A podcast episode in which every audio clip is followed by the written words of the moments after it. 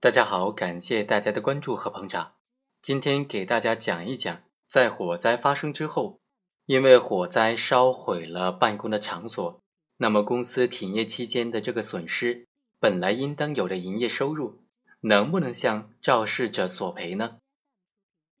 我们通过今天这个案例和大家展示一下。二零一一年的五月八日下午左右，某公司经营的市场就发生了火灾。事后呢？经过事故认定书认定，起火的原因是空调机的电源线短路引起的。这个公司就先行进行了赔付，之后呢，因为火灾是空调所引起的，就将格力公司告上了法庭，说由于被告生产的空调存在产品缺陷，导致了原告遭受巨大的经济损失。其中的一项索赔就是火灾发生之后，公司在市场停业期间的损失。也要求格力公司赔偿，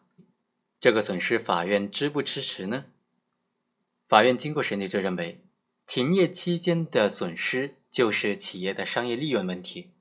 这就涉及到企业的经营收入、生产销售的成本、停业期间的经营成本，还有管理费用、财务费用、净收益等等因素进行综合的核算。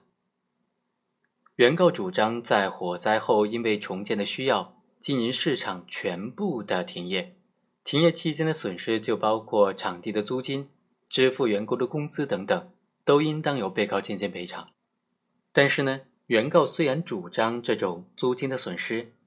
但以场地已经失火了、资料被焚毁为由，没有能够向法院提交正常营业期间的租赁合同的证据。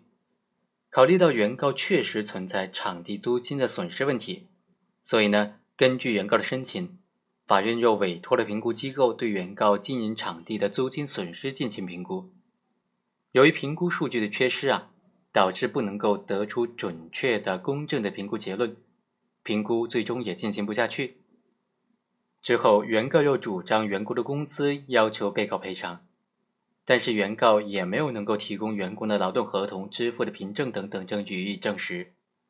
这部分损失呢，也因为缺乏事实，法院不予认定。另外，原告作为经营性的法人主体，在本案诉讼期间，始终没有能够提交他正常营业收入的这种财务状况、完税的证据，